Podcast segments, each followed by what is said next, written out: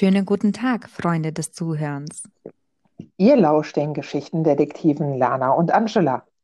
Als Geschichtendetektive halten wir Ausschau nach interessanten, spannenden, skurrilen und faszinierenden Geschichten, die wir dann mit euch teilen. Ja, wir starten in das neue Jahr ähm, mit einem Rückblick, richtig? Richtig. Richtig. Frohes Neues. Frohes Neues. Ähm, und äh, wir schauen uns nämlich an, welche Bücher uns im Jahr 2019, jetzt wollte ich schon 1919 sagen, ja, hallo. äh, nein, äh, im Jahr 2019 ähm, besonders gut gefallen haben, beziehungsweise die etwas Besonderes für uns dargestellt haben. Also ähm, das können Bücher sein, die halt eben nicht nur fünf Sterne Bewertungen bekommen haben, sondern auch äh, vier Sterne. Also an den Sternen haben wir es jetzt nicht festgemacht, sondern es sind halt eben Bücher, die für uns etwas Besonderes hatten. Und äh, da bin ich jetzt sehr gespannt, weil wir wissen nämlich nicht, welche Bücher der andere ausgesucht hat. Und ähm, Lana, welches Buch hast du denn als erstes mitgebracht? Ja. ja, jetzt wo du sagst, da fällt mir ein, wir haben ja doch ein paar Bücher gemeinsam gelesen und auch Bücher gelesen, die der andere schon gelesen hat. Es kann echt sein, dass wir vielleicht den einen oder anderen eventuell den, also das gleiche Buch vorstellen. Aber das sehen wir ja gleich. Genau. Also ich mache den Start mit einem Buch von Agatha Christie. Und mhm. ja, ich mache es jetzt spannend für dich. Oh ja. Ich habe nämlich ähm, herausgesucht das äh, Falle Pferd. Oh, der ja. war gut. Oh mhm. es ist ähm, jetzt nicht der erste, also der erste Roman, den ich jetzt von ihr oder der einzige, den ich von ihr gelesen habe und äh, vielleicht ist es auch nicht der, der beste von ihr, ähm, also was ich im letzten Jahr gelesen habe, aber für mich dennoch ein besonderer, denn ähm, in diesem Roman ermittelt jetzt wieder Miss Marple oder Poirot.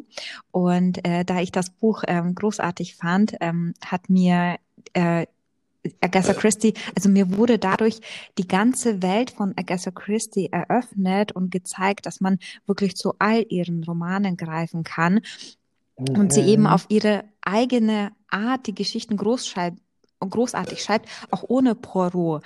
Wenn sogar nicht, äh, ich bin gerade gerade an so einem Punkt, wo ich sage, vielleicht hat sie sogar noch mehr Leidenschaft reingesteckt ohne Poirot. Mhm. Genau, weil ähm, sie da so ein bisschen, also ich lese, ähm, ich will ja jetzt nicht das Ende von äh, dem ganzen Podcast spoilern, aber ähm, irgendwie fühlen sich die Bücher so äh, alle so ein bisschen anders an. Also gefühlt probiert sie sich da einfach auch ein bisschen aus. Ähm, ja, definitiv. Ne, genau. Und deswegen mhm. habe ich mhm. eben dieses Buch gewählt, weil dass ihre Bücher gut sind, das steht ja außer Frage. Aber vor allem dieses Buch hat mir eben auch gezeigt, dass ich einfach keine Angst haben muss vor Büchern, in denen und jetzt nicht Poirot oder Miss Marple ermittelt. Mhm. Und mhm. es ist auch immer ein guter also ich finde, es ist eigentlich auch ein guter Einstieg, ähm, ähm, wenn man jetzt, also weil, ähm, wenn man jetzt nicht direkt mit einer Reihe anfangen will, mhm. oder äh, dann muss man sich ja auch ein bisschen durchsuchen, ne? wenn man jetzt wirklich mit dem mhm. ersten Pogo anfangen will oder dem ersten Miss Marple. Und da sind diese ähm, alleinstehenden äh, Kriminalromane eigentlich auch ganz gut, um ein Gefühl für sie zu bekommen, ja. um zu sehen, ob das was für einen ist. Und ähm, ja, also du hattest mich ja, du hattest es ja als erstes gelesen und es war eines der Bücher, die ich noch nicht von ihr im Regal hatte. Aber nachdem, ähm, ja, nachdem du so davon geschwärmt hast, musste ich das ja sofort mir holen und es war äh, definitiv großartig, ja, auf ja. jeden Fall. Aber trotzdem musste man ja auf eine bekannte Person nicht verzichten und das ist Miss äh, Oliver. Ja. Das ist nämlich ja die schrullige Kriminalautorin und äh, die taucht jetzt in das Falle Pferd äh, zum vierten Mal in ihren Büchern auf. Ja, oh, ich aber, mag die also. Mhm. Also für mich hat halt eben, das war jetzt der eine Punkt, warum mir dieses Buch jetzt etwas Besonderes gegeben hat, aber halt auch eben der Austausch mit dir hat das Buch für mich etwas zu etwas Besonderem gemacht und ist mir halt damit auch so stark in Erinnerung geblieben, weil ich habe natürlich auch noch andere Agatha Christie's in dem Jahr gelesen, aber die habe ich für mich alleine gelesen, für mich selbst. Ich hatte keinen Austausch dazu und dadurch, dass wir uns ja doch, ähm, als ich jetzt gelesen habe, ausgetauscht haben, als du es danach gelesen mhm. hast, nochmal ausgetauscht haben, das ist so ein, man bekommt ein ganz anderes Gefühl für dieses Buch. Äh, ja, total. Und mhm. es war halt auch einfach, ähm, also Miss Oliver ist halt in dem Buch auch eine unglaublich interessante Figur, ne? Mhm. haben wir dann auch einfach festgestellt. Ja. Und äh, ja. Genau. Es, ja, sag ruhig. War großartig. Es war einfach ein großartiger äh, Agatha mhm. Christie wieder und so anders. Also mhm. ähm, ja, halt eben anders. Mhm. Ich muss gerade ein bisschen vorsichtig sein, weil äh, ich finde, gerade bei dem Buch, mhm. jedes Wort ist ein Wort zu viel. Ne? Genau. Deswegen ja. versuche ich, ich äh, versuche ich mal die Zusammenfassung so gut wie möglich, aber so kurz wie möglich zu halten. Mhm. Denn in diesem Roman ist der Schrift, also ist der Schriftsteller Mark Easterbrook der Hauptcharakter, der sich ähm, zurückgezogen hat, um ein Buch über Architektur zu schreiben. Ja, äh, total interessant. Ja, er lässt sich aber sehr schnell ablenken, da er nämlich schnell die Lust verliert, als er anfängt zu schreiben. Und da haben wir ja auch den Austausch, also auch dazu den Austausch gehabt, dass es so ein paar gewisse Parallelen zur Agatha Christie selbst gibt. Ne? Ähm, mhm. Da hattest du ja auch gesagt, okay, vielleicht eventuell hat sie damit so ein bisschen verarbeitet, dass sie selbst ja nicht unbedingt gerade vielleicht Lust hatte oder ähm, ja, in bestimmten Themen äh, die Lust vielleicht verloren hat, ne? Oder wie war das? Äh, ja, genau, ja. dass sie mhm. ähm, im Grunde genommen, ähm, es gibt halt eben diesen Dialog zwischen ihm und äh, Miss Oliver ganz am Anfang. Und ähm, es kam mir so vor, als wenn äh, Agatha Christie äh, da im Grunde genommen ihre eigenen Gefühle reinschreibt. Also wirklich dieses, äh, ach, eigentlich habe ich gerade keine Lust und ich drücke mich vor Schreiben und auch äh, Mrs. Oliver hatte ja so ihre Schwierigkeiten da gerade mit ihrem Detektiv. Und äh, ja, es kam mir sehr so vor, als wenn wir da äh, in diesem Dialog zwischen den beiden einen sehr tiefen Einblick in Agatha Christie's äh, Gedankenwelt bekommen. Mhm. mhm. Ja, genau. Ja, und dieser Mark Easterbrook, er ähm, wird in einem Café nämlich Zeuge eines Streits zweier Frauen, die sich sogar die Haare rausreißen. ja, kurze Zeit später ist er dann, ähm, ist er mit einer Freundin zu Abend und da spricht sie über das fahle Pferd, das den Tod bringt. Später bekommt er dann ähm, Kontakt über seine eben die alte Freundin Miss Oliver, die besagte Miss Oliver, und lernt das Gasthaus des Pferd kennen und auch noch einen alten Mann, mit dem er über die Tötung aus Dist Distanz spricht. Ja, also sehr mhm. mysteriös und wirklich brillant. Und ich finde, man sollte da auch gar nicht mehr so viel sagen, weil mhm. diese Geschichte, ähm, ja, ähm, ja, ja, weil diese Geschichte eben sonst zu viel verrät. Aber der Buchtitel sagt eigentlich schon vieles aus, aber dann doch nichts. Und das muss man halt eben herausfinden. Richtig. Und äh, genau das ist es. Das ist ein Buch, das muss man einfach äh, selber entdecken. Ja. Genau. Also äh, die Geschichte muss man einfach selber entdecken. Und, Vertraut uns äh, einfach. Liest es einfach. Absolut. ja, genau. In dem Punkt vertraut uns einfach. Ja. Ein großartiger Kriminalroman und ähm, ich kann nur sagen, selbst wenn man schon äh, einige Agatha Christie gelesen hat, ist das was komplett anderes. Ja.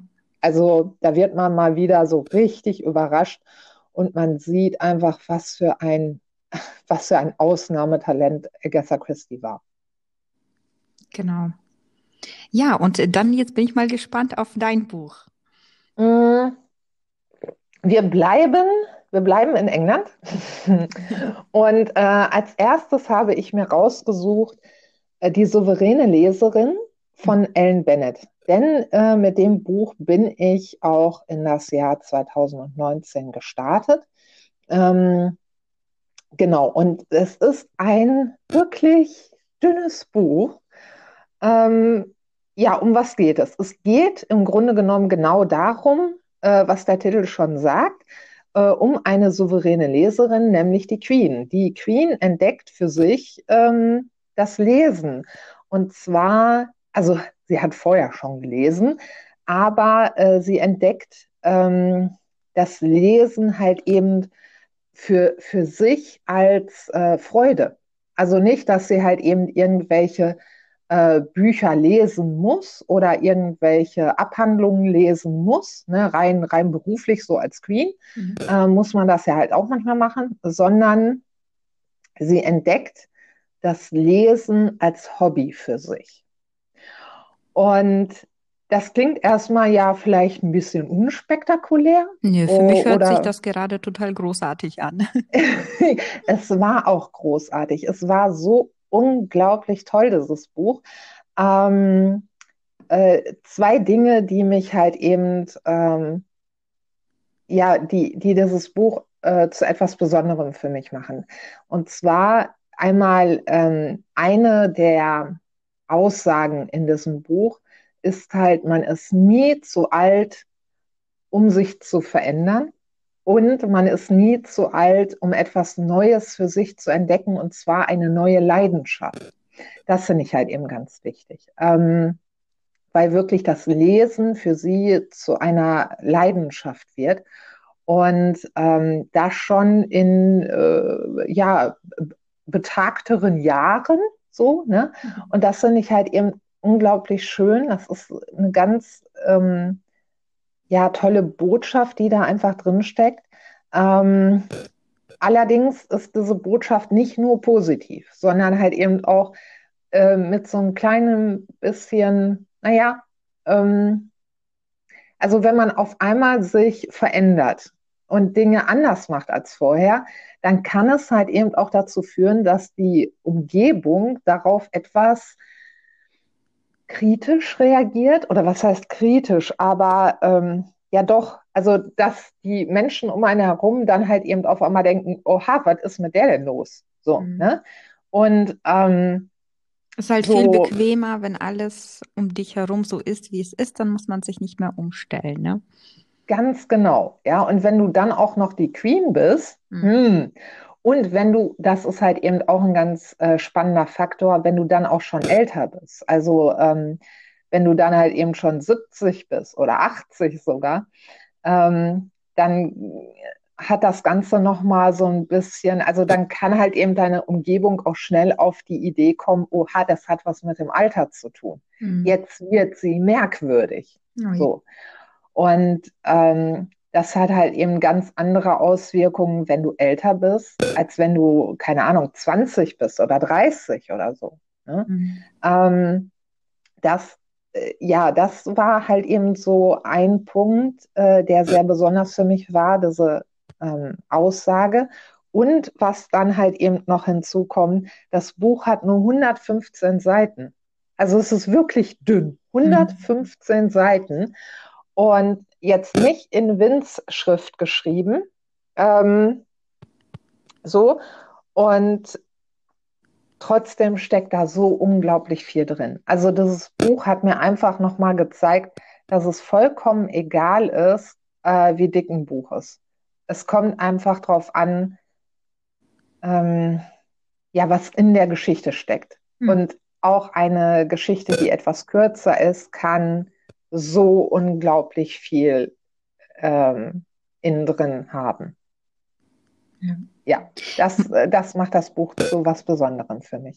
Ich musste gerade auch ein bisschen schmunzeln, als du das erwähnt hast, das Buch gerade, weil ich mir dachte, oh, ich bin ja mal gespannt, weil wenn du jetzt über dieses Buch erzählst, denn ich kenne dein Video dazu und dieses Video mhm. geht, ich glaube, über 50 Minuten.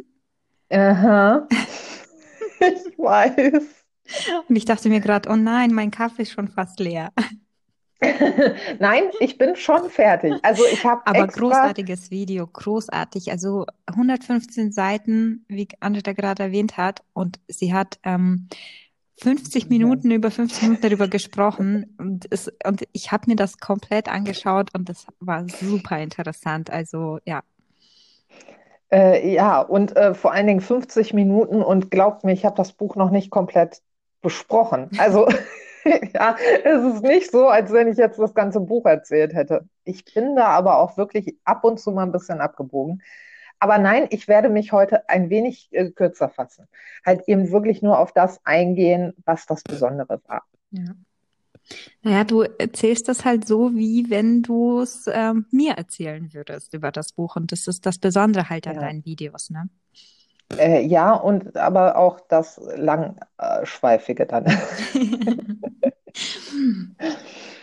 So, ähm, ja, dann genau. welches Buch hast du als nächstes?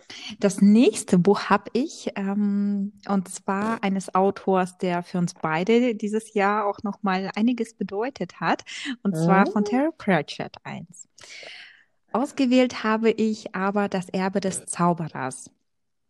Und ähm, mhm. das ist eben ein Roman, der mich über das Jahr begleitet hat, ähm, da es mir die Hexenreihe von Terry Pratchett eröffnet hat. Ähm, ich habe ja mal mit äh, Terry Pratchett schon einmal angefangen, und zwar mit die Farben der Magie. Und das ist, auch wenn chronologisch die richtige Reihenfolge, der absolut falsche Ansatz.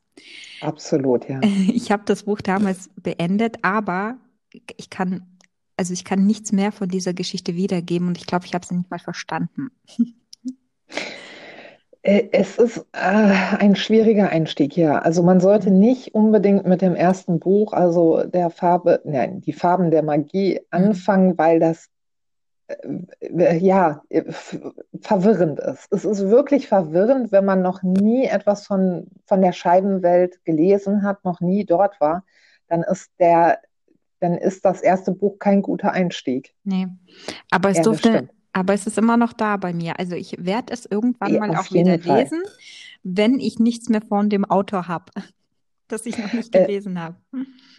Ich glaube auch, dass der Einstieg äh, in die Farben der Magie leichter wird, wenn man schon mhm. ein bisschen was kennt, ja. Das denke ich, ich auch, mhm. ja. Das denn, genau das glaube ich auch und deswegen ist es auch immer noch da. Und ähm, ja, und deswegen war das, äh, das Erbe des Zauberers eben nicht nur der Einstieg für mich für die Hexenreihe, sondern einfach eigentlich generell ähm, in das ähm, Terry Pratchett-Universum.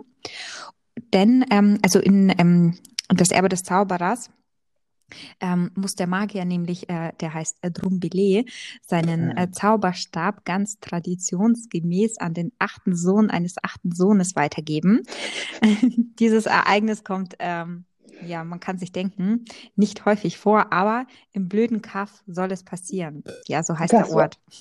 War, ich, oder das war schon also ich ja, weiß noch, als du in deinem Video darüber geredet hast und in dem Moment, wo du das gesagt hast, ja, ähm, ne, im blöden Kaff und ich, ich musste so lachen und dachte, okay, das Buch muss ich jetzt lesen. Das hatte mich schon überzeugt, ja. Ja, ja und dann, ähm, somit macht er sich äh, Drumbele auf den Weg und übergibt seinen Zauberstab.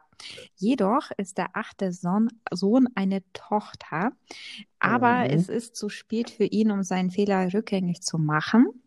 Und äh, ja, Escarina ist die besagte Tochter des siebten Sohnes und äh, wird von, äh, sie wird dann von Oma Wettermarks, äh, Oma Wetterwachs, das ist die Dorfhexe, ja geschult, was aber nicht ausreicht, denn Escarina ist ja keine Hexe, sondern sie ist ein Zauberer und müsste eigentlich in, ähm, ja, auf die unsichtbare Universität, aber Mädchen können halt nur Hexen sein und eigentlich keine Zauberer.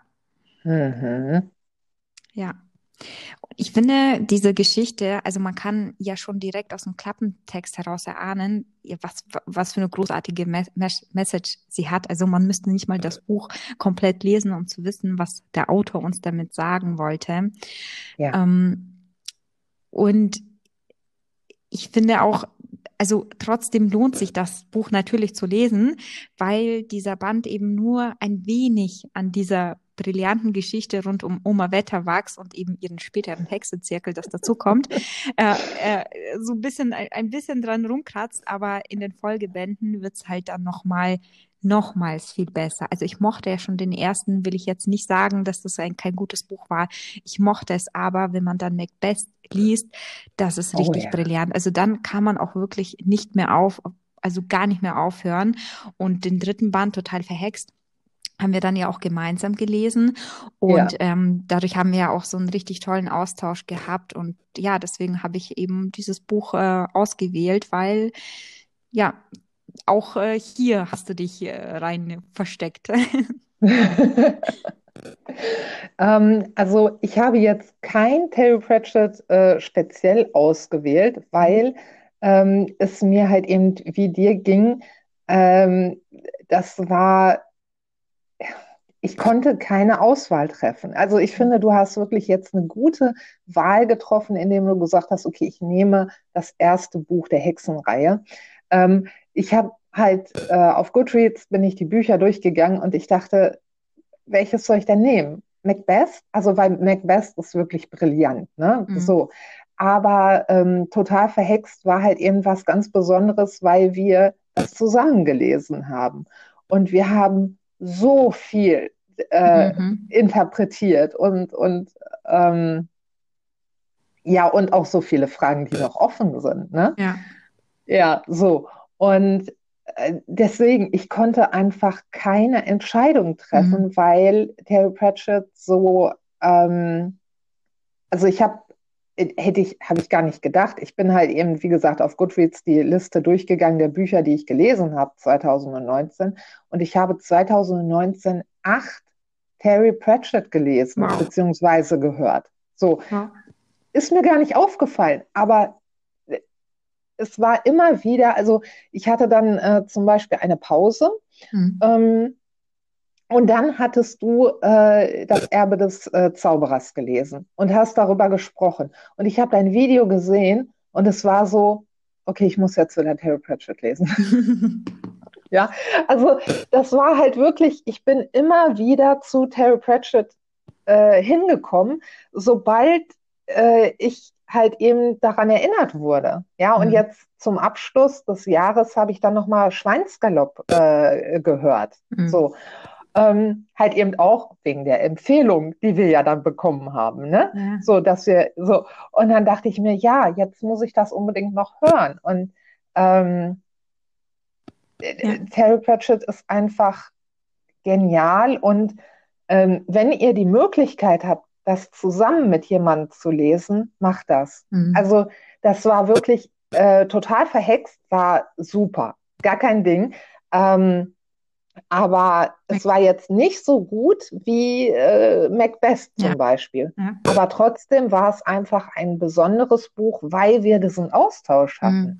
Mhm. Ne? Es ist, ja, es war ja nicht nur dieses Interpretieren, sondern auch, ähm, es sind wenn man so etwas richtig Gutes liest, so einen richtig guten Satz, ja. wo man so richtig schmunzeln muss, dann oh, muss man das meistens immer mit irgendjemandem teilen. Ne? Aber, ja. Und wenn man dann jemanden hat, mit dem man das teilen kann, dann macht es einfach doppelt so viel Spaß. Ne? Ja, absolut. Und wir hatten ja dann auch äh, sehr oft dieselben Stellen, über die wir halt eben dann sehr herzlich auch einfach lachen konnten. Ne? Ja. Ja. Dieser intensive Austausch hat ja dann dazu geführt, dass wir gesagt haben, hey, so viel wie wir hier hin und her, wir müssen einen Podcast machen. So, genau, das, das kommt auch noch hinzu. Also Terry Pratchett ist schuld daran.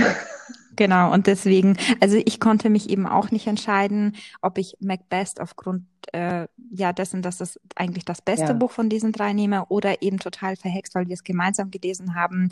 Ich konnte mich nicht entscheiden, also habe ich mir gedacht, ich fange einfach vorne an.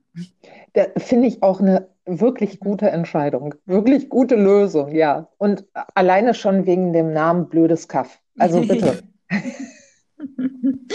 genau. Ja, und was ist dein nächstes Buch? Mein nächstes Buch ist ähm, Ich und die Menschen von Matt Haig. Ein ungewöhnliches Buch, ein äh, sehr für mich emotionales Buch.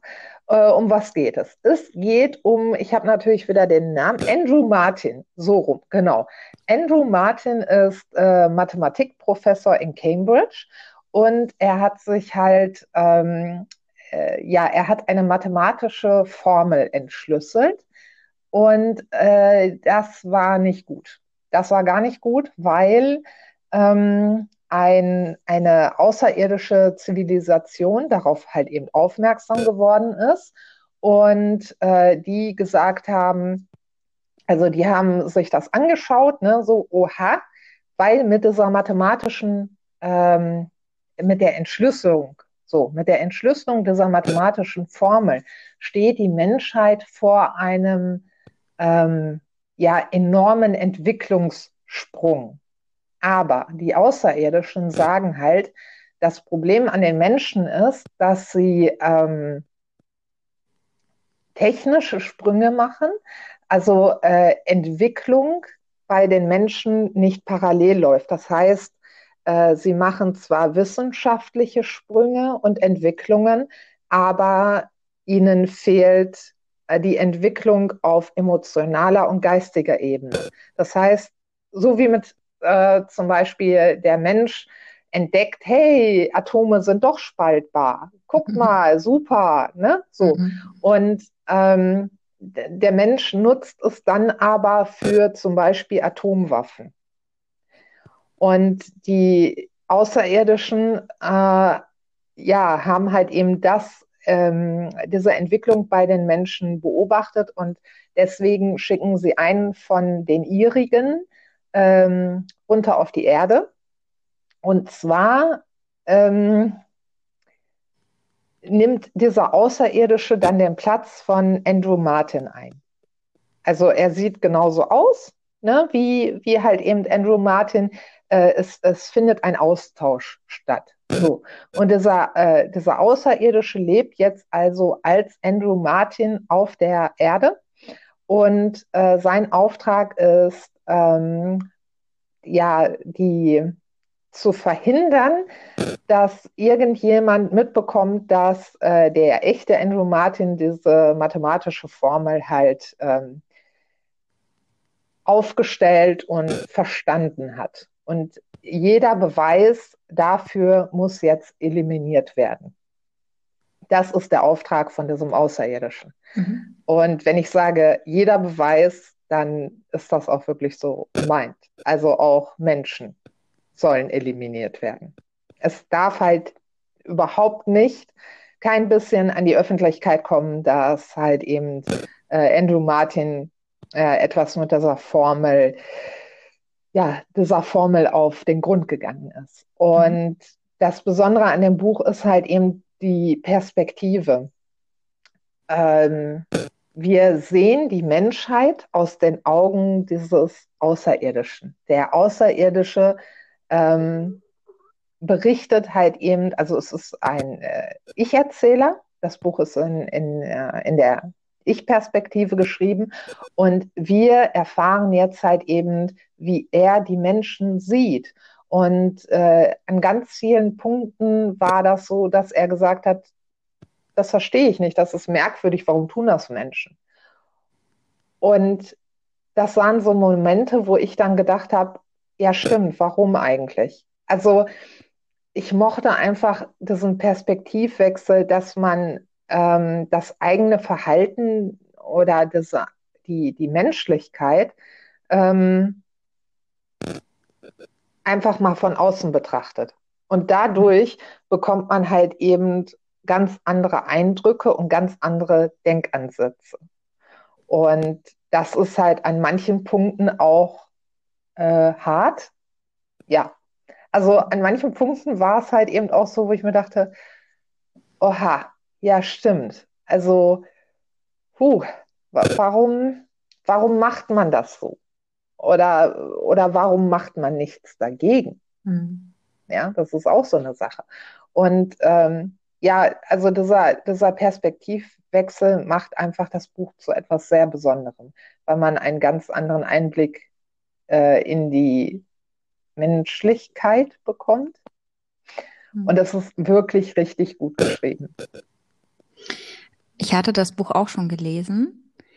Ah, mhm. okay, das Aber wusste ich nicht. das ist schon eine Weile her. Das war nämlich, ich glaube, 2016 oder so. Ja, das ist schon ein bisschen älter. Mhm. Ja, aber ich fand es damals äh, auch großartig. Also ähm, es war so es, man, man fühlt sich komisch, wenn man das Buch liest. Ein, einerseits ähm, ist es natürlich genau. auch lustig geschrieben. Also oh ja. äh, ähm, man, man, er zeigt einem natürlich auch kleine Fehler auf, die man ein bisschen be, äh, ja, belächeln kann. Ähm, natürlich auch große Fehler, äh, aber dann zeigt er einem halt, und, und dann, man hasst so richtig die Menschheit teilweise, ne, wenn man das Buch liest. Oh ja. Aber dann zeigt er einem aber auch, dass es auch sehr, sehr viel Gutes gibt. Und ähm, ja, und das fand ich halt eben so interessant, weil der da so viel vereint hat in einer äh, dieser einen Geschichte.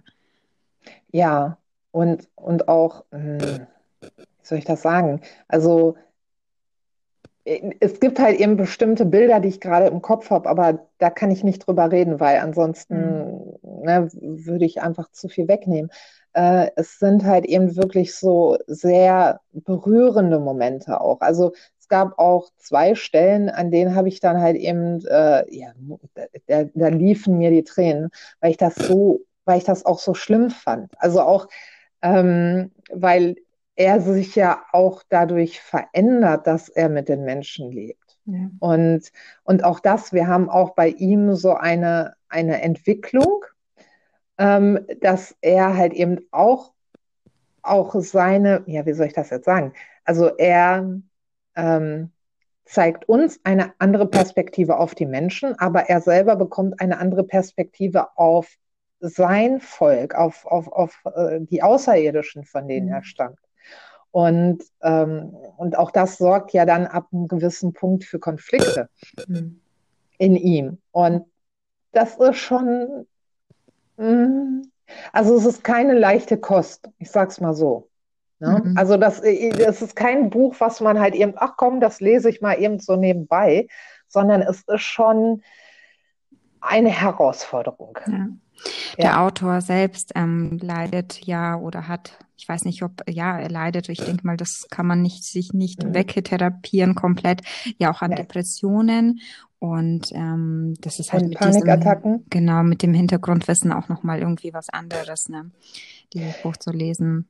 Das war für mich, ähm, weil das habe ich zuerst gelesen gehabt. Also ich habe mhm. äh, zuerst so einen Einstieg gelesen von dem, warum er das Buch geschrieben hat. Und ähm, ja, das war für mich auch der Grund, warum ich das Buch dann eingepackt habe. Mhm. Weil ähm, er diese Geschichte aufgeschrieben hat, so ein bisschen ja auch als Selbsttherapie. Und das fand ich unglaublich spannend. Und ähm, ja, und ich habe mich halt eben auch in sehr vielen Punkten wiedererkannt. Also gerade wenn man halt eben äh, wenn es einem emotional oder seelisch nicht gut geht, dann fühlt man sich ja auch manchmal wie so ein Außerirdischer. Ja? Weil mhm. wenn man dann halt eben äh, das Leben um einen herum betrachtet und alles ist so normal und scheinbar alle anderen ähm, kriegen ihr Leben so normal auf die Reihe und man selber aber nicht hat, hat ne, dann fühlt man sich halt eben auch wie so ein Außerirdischer. Und ähm, weil wir oft dann ja nicht so dahinter äh, schauen können. Also es ist halt eine Sache, ob man, ob es nach außen hin so aussieht, als wenn alle anderen ihr Leben hinkriegen, aber was ist hinter den verschlossenen Türen? Hm. So. Hm. Ich hatte das Buch sogar meiner Schwiegermutter, ich weiß nicht, ich glaube zu Weihnachten oder zum Geburtstag geschenkt. Also und wenn man ein Buch verschenkt an jemanden, den man liebt, dann ist es immer ein sehr, sehr gutes Buch. Das stimmt, das stimmt. Welches äh, gute. Buch ist denn das nächste auf deiner Liste? Es hätte fast eine gute Überleitung sein können, aber es ist nämlich äh, Träume im Hexenhaus von H.P. Lovecraft. aber es war ja gut, ne? Aber anders gut. Ja, anders gut. Ja. Denn äh, schon wieder hat dieses Buch nämlich mit Angela zu tun. Ja, das tut mir leid. Mea culpa. Ja. Denn äh, du hast es nämlich überhaupt erst möglich gemacht, dass ich eine Geschichte lesen konnte, die meine schlimmsten Kindheitsträume erleben hat lassen. Ja. Okay, das klingt jetzt echt nicht wie, wie ein Kompliment. Also, ja, nee, aber, nee. aber der Zufall hat es halt einfach wieder entschieden. Ähm, ich wäre einfach in meinem Leben nie auf die Idee gekommen, dass irgendjemand da draußen diese Geschichte, also beziehungsweise diesen Albtraum auch nur ansatzweise zu Papier bringen kann. Ja. Ja. Denn ähm, in dieser Kurzgeschichte geht es um einen Mathematikstudenten, der ähm, in die Dachkammer eines alten Hauses einzieht und das bewusst, da er weiß, dass dieses Haus einer Hexe gehört hat und äh, die Gerüchte besagen, dass Kezia, also die Hexe, noch immer im Haus wohnt und umgeht und ähm, auch nach draußen geht und die Menschen dann im Schlaf äh, Bisswunden davontragen. Ähm, mhm. Die Wände in diesem Haus, ähm, das ist noch nicht mal der Albtraum, sondern das kommt noch. die Wände in diesem Haus sind schief. Und äh, deswegen fing er dann an, ähm, den Raum zu studieren und ähm, also obsessiv zu studieren und bekam dann langsam Fieberträume über geometrische Figuren. Und äh, genau das waren auch meine Albträume oder äh, passiert immer noch manchmal. Also bevor ich überhaupt wusste, was geometrische Figuren sind, also wir sprechen halt hier wirklich von einem sehr, sehr jungen Alter, ähm, diese Träume einfach und, und so sind wir über diese, auf diese Geschichte gekommen. Ich weiß gar nicht genau, wie der Ansatz war, aber ähm, wir haben da irgendwie über Albträume oder irgendwas geredet und ähm, es war zuerst, also es war so, dass ich dir die Geschichte zuerst, also ich wusste ja nichts von deinen Albträumen. Stimmt. Da, da, so, ne, also mhm. ich wusste das ja nicht, sondern wir hatten uns halt über ähm, H.P. Lovecraft. Äh, genau. Ja. Wir hatten uns eigentlich über was komplett anderes unterhalten, sind dann bei H.P. Lovecraft gelandet. Mhm. Ähm, von wegen äh, Autor und äh, kann man, kann man den, den Menschen vom Werk trennen. Ne? So. Mhm, genau. Und äh, richtig, über den Buchpreis, ne? über den Nobelpreis sind wir. Ja, Peter Handke, genau. Genau. genau. So sind wir bei H.P. Lovecraft gelandet und es gibt zwei äh, Geschichten, die ich halt eben immer empfehle. Und die eine ist halt ähm, äh, genau diese. Äh, und die andere ist äh, die Farben aus dem All. Und ich habe dann halt eben von dieser Geschichte erzählt, so wie ich es immer tue, weil mhm. diese beiden Geschichten sind halt eben auch mir total im Gedächtnis geblieben.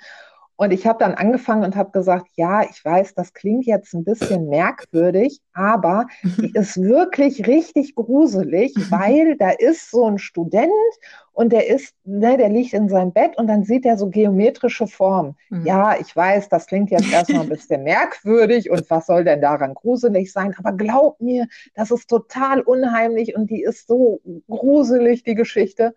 So. Ja. So und, hatte ich die Geschichte äh, empfohlen, genau, ja. Genau, und ich, ich sag, also wenn du mich gesehen hättest, ne, während ich diese Sprachnachricht abgehört habe, ich saß dann da mit offenem Mund, das hat die jetzt nicht erzählt.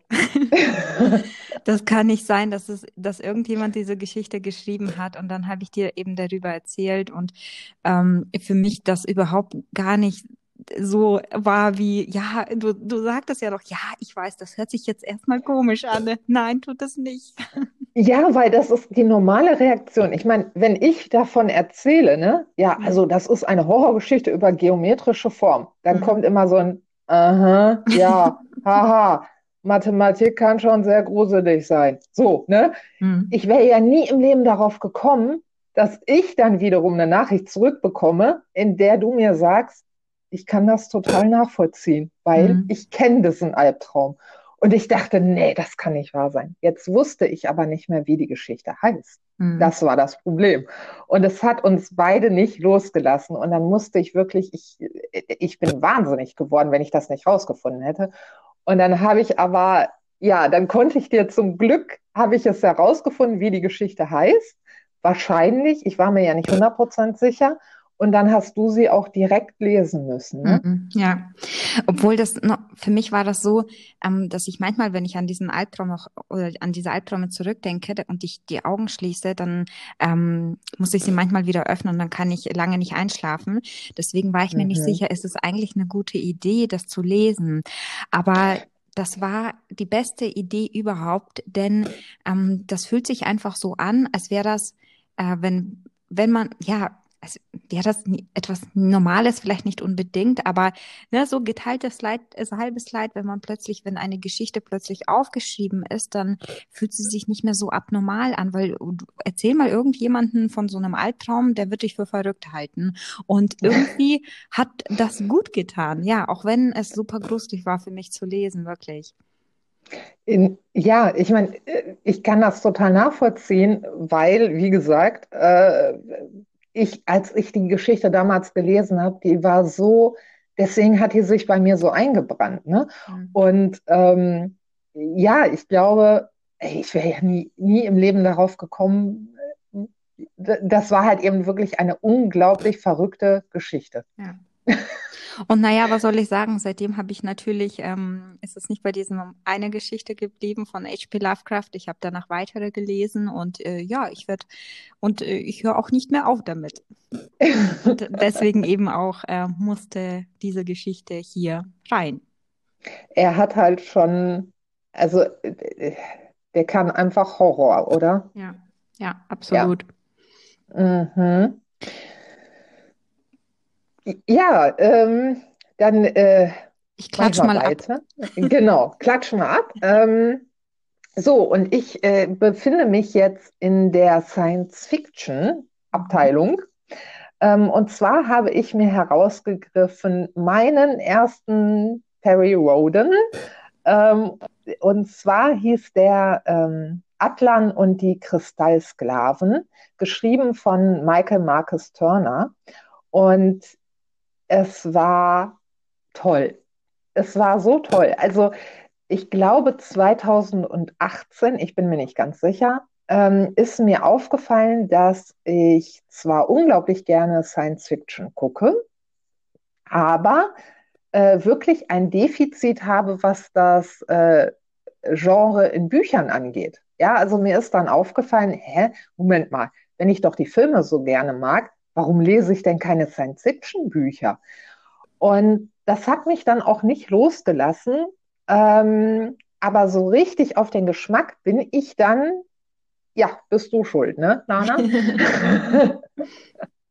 ähm, weil äh, in deinen Videos, ähm, ja, stellst du ja auch das eine oder andere äh, Science-Fiction-Buch vor. Und ich hätte nie gedacht, auch diese Bandbreite, ähm, die es da gibt. Also du hast ja wirklich auch ein paar äh, ungewöhnliche oder für mich, für mich als Neueinsteiger, ungewöhnliche äh, Bücher vorgestellt, beziehungsweise Genre. Also da gibt es dann halt eben einmal das Genre Science Fiction und dann gibt es natürlich nochmal so Unterkategorien. Und ähm, ja, und unter anderem hast du halt eben auch die äh, Perry Roden äh, Hefte vorgestellt. Und ähm, dann stand ich da so im, äh, nicht im Regal, vorm Regal und habe gedacht, na, das klingt doch interessant. Das äh, hat mich irgendwie direkt angesprochen. Und dann habe ich es ausprobiert und es war, was mich total überrascht hat auf, die, äh, auf der einen Seite, es war direkt ähm, ich habe mich total zu Hause gefühlt. Von der ersten Seite an. Und das, obwohl ähm, die äh, Reihe oder beziehungsweise die, die Hefte ja nicht erst seit gestern erscheinen. Mhm. Ähm, ne? So. Und trotzdem war es für mich keine Schwierigkeit einzusteigen. Ich habe mich direkt auf diesen fremden Planeten wohlgefühlt. Ähm, dazu muss ich allerdings sagen, in dem Heft kommt jetzt Perry Roden nicht groß vor, nur am Anfang. Ähm, denn wir begleiten dann äh, Atlan auf einer Mission. Ähm, da sind nämlich so Merkwürdigkeiten und deswegen wird er auf eine Mission geschickt und ähm, ja, und deswegen mhm. habe ich Perry Roden bis jetzt nur da mhm. so am Anfang so ein bisschen kennengelernt. Aber Atlan ist eigentlich auch ein Urgestein von den Perry Roden Heften, von daher, ja. War das dann auch nicht. Ja, und es war auch einfach ähm, spannend und interessant äh, von, von, von den Darstellungen her. Also was ich an den Heft wirklich mochte, war einfach, äh, man merkt, mit wie viel Herzblut diese Geschichten geschrieben sind. weil da ist alles aufeinander abgestimmt. Ähm, wir befinden uns auf einem fremden Planeten und äh, die äh, Wesen, die dort leben, sind halt ganz anders. Und äh, bis ins kleinste Detail wurde das aufgegriffen. Das heißt also, die, die Witze und die Beschimpfungen oder die Sprichwörter sind halt eben wirklich auf diese außerirdische äh, Rasse abgestimmt. Und das fand ich großartig. Ja? Ähm, die Namen sind ein bisschen schwierig, aber Lana hat mir dann den Tipp gegeben, dass die auch gar nicht ausgesprochen werden müssen. das war sehr hilfreich. Ähm, so, und, Leicht, dass sie hübsch ähm, aussehen. Äh, Hauptsache, sie sehen hübsch aus, man muss sie nicht aussprechen. Das war für mich sehr erleichternd. Und ähm, ja, es war ein, einfach eine richtig positive Überraschung. Äh, ich habe mich direkt wohlgefühlt da drin und, äh, und es hat Spaß gemacht, das zu lesen. Und ähm, ich glaube aber auch, es war einfach hilfreich, dass ich äh, Science Fiction als Film mag. Ne? Oder dass ich halt Star Trek gesehen habe oder halt eben die äh, Enterprise-Serien. Und äh, dadurch war es halt für mich kein Neuland. Und ich glaube, das hat geholfen, dass ich mich auch direkt da drin ähm, zurechtgefunden und wohlgef äh, wohlgefühlt mhm. habe. Ja, genau. Ja, das war Schön. eigentlich schon ja. da so. Für mich äh, Neuentdeckung, mhm. Science Fiction. Ja, kann ich nur äh, bestätigen. Perrodin ist auf jeden Fall ähm, ja ein wert, einfach reinzulesen. Und man kann natürlich auch einfach mal ein Heft ausprobieren, so wie du es gemacht hast. An sich ist die Geschichte ja abgeschlossen. Man genau. muss sich nicht wundern, wenn man vielleicht das eine oder andere ähm, schwieriger ist zu verstehen. Aber es gibt diese Seite Peripedia, da kann man, wenn man gewillt ist, äh, dem Heft ein bisschen Zeit zu geben und ähm, ein paar Begriffe nachzulesen. Aber die Möglichkeit ist da. Also von daher finde ich es sehr super, dass es die Möglichkeit gibt. Und dann kann man auch einfach mal irgendwo ausprobieren so ein Heft? Also hier in dem Heft gab mhm. es zum Beispiel auch hinten nochmal so ein äh, Glossar. Äh, in, äh, da wurden dann auch nochmal so ein paar Begriffe erklärt, die halt in dem Buch vorkamen. Also mhm. ganz, äh, also bezogen auf diese Kristalle. Mhm. Und äh, das fand ich halt auch super. Also ja. ja. Und wie gesagt, natürlich, es gibt das Internet, man kann immer noch mal nachschauen, nachlesen. Ähm, wenn man dann wirklich sagt, okay, wie ist denn da jetzt die Verbindung? Das verstehe ich nicht. Mhm. Aber es war, ähm, klar fehlten mir jetzt sehr viele Hintergrundinformationen, natürlich, ähm, aber trotzdem war es gut zu verstehen. Ja. Also man, da, ich kann es wirklich, also wer neugierig ist, scheut euch nicht von wegen, ja, oh Mann, müsste ich ja mit eins anfangen. Nee, braucht es mhm. ja nicht. Ja. Also das ist super. Zum Rein, äh, einfach mal so zum Reinlesen, traut euch. Genau. Genau. Ja, und mein Buch hat eigentlich gar nichts mit Science Fiction zu tun. Okay, ich habe nicht mal ein Science Fiction da. Ah, doch, haben wir. Doch, äh, ja, egal. Äh, ja. das kommt noch. Naja, äh, kein Wunder, dass du das jetzt nicht so als Science Fiction genau. identifiziert hast. Wahrscheinlich. Ja, mein Buch, ähm, das ich jetzt noch äh, vorstelle, war auch ein besonderes natürlich. Das war nämlich der Gesang der Flusskrebse von Delia Owens. Mhm. Ähm, das Buch könnte jetzt vielleicht den einen oder anderen etwas nerven da es wohl sehr die Runde in Social Media nämlich gemacht hat. War mir Bestimmt aber. Bestimmt wegen dir. Nee, nee, nee, schon davor. aber das war mir aber wirklich zu dem Zeitpunkt des Kaufes überhaupt nicht gewusst, äh, bewusst. Ähm, ich habe mich, ich habe es nämlich ähm, einmal, ich glaube, das war bei Literarisch Nerd, ähm, habe ich das gesehen und dann einmal in der Buchhandlung und ähm, das Cover hat mich einfach dazu gebracht, dass ich halt den Klappentext lesen wollte und der Klappentext hat dann auch total überzeugt. Ähm, aber was ich dann bekommen habe, war, wow, das war so viel mehr. Denn also in der Gesang der Flusskrebse geht es um das Marschmädchen Kia, die ähm, nachdem ihre Mutter die Familie aufgrund des gewalttätigen, ja und auch alkoholkranken Vaters verlassen hat und die Geschwister dann nach und nach ebenfalls geflohen sind, alleine mit ihrem Vater im Marschland leben musste. Sie war zu dem Zeitpunkt gerade mal sechs Jahre alt und manchmal oh ist der Vater dann tagelang gar nicht nach Hause gekommen und so musste sie halt lernen, sich selbst zu versorgen. Mhm. Diese, diese Geschichte, ähm, die wurde, ähm, also sie leben auf dem Marschland, ganz alleine, Sumpfland äh, drumherum. Und die Geschichte wurde ähm, aber auf zwei Zeitebenen, chronologisch, aber teils in der Retrospektive geschrieben. Und diese Geschichte, ähm, also im Laufe der Geschichte treffen sie dann aufeinander. Und die zweite Zeitebene eben erzählt den Fund einer Leiche und die Aufklärung dieses Verbrechens. Mehr sage ich nicht, ist aber wirklich ein ganz, ganz kleiner Teil des Buches. Und mhm. faszinierend fand ich, dass ich bisher Le Landschaftsbeschreibungen überhaupt nicht gerne gelesen habe. Aber hier, hier habe ich wirklich nicht genug davon bekommen können. Und es gibt halt sehr, sehr viele positive Stimmen zu dem Buch. Das wurde ja auch sogar zum Spiegel-Bestseller. Aber wenn das Buch kritisiert wird, dann habe ich immer gehört, dass die Leute es langweilig fanden. Ich persönlich habe mich noch in keinem Buch so wenig gelangweilt wie in diesem hier. Weil das Buch hat mir so unglaublich viel gegeben, auch wenn es eben diese schwierige Stellen hat, weil Kia einfach so nicht leben sollte. Aber die Autorin macht es äh, äh, aus dieser eben schicksalhaften Geschichte etwas ganz Besonderen für den Leser, denn sie gibt ihm ein irgendwie so eine gewisse Ruhe, aber auch Verständnis für dieses Einsiedlerleben und weckt trotzdem Fernweh, also Fernweh in die Natur und eben diese Stille der Natur. Und das transportiert sie komplett in diesem Buch. Sie hat selber ihre Jugend oder ihre Kindheit dort verbracht und deswegen ähm, liest sich das halt alles super authentisch und ja, also ich finde ein total besonderes Buch und hat für mich überhaupt dieses Genre von dieses Überleben in der Natur und dieses Leben in der Natur ähm, einfach eröffnet und auch ja viele Fragestellungen wie ähm, dieses Alleinsein ist äh, oder ne, die, die, dieses alleine Leben auch teilweise, weil sie war einfach immer alleine.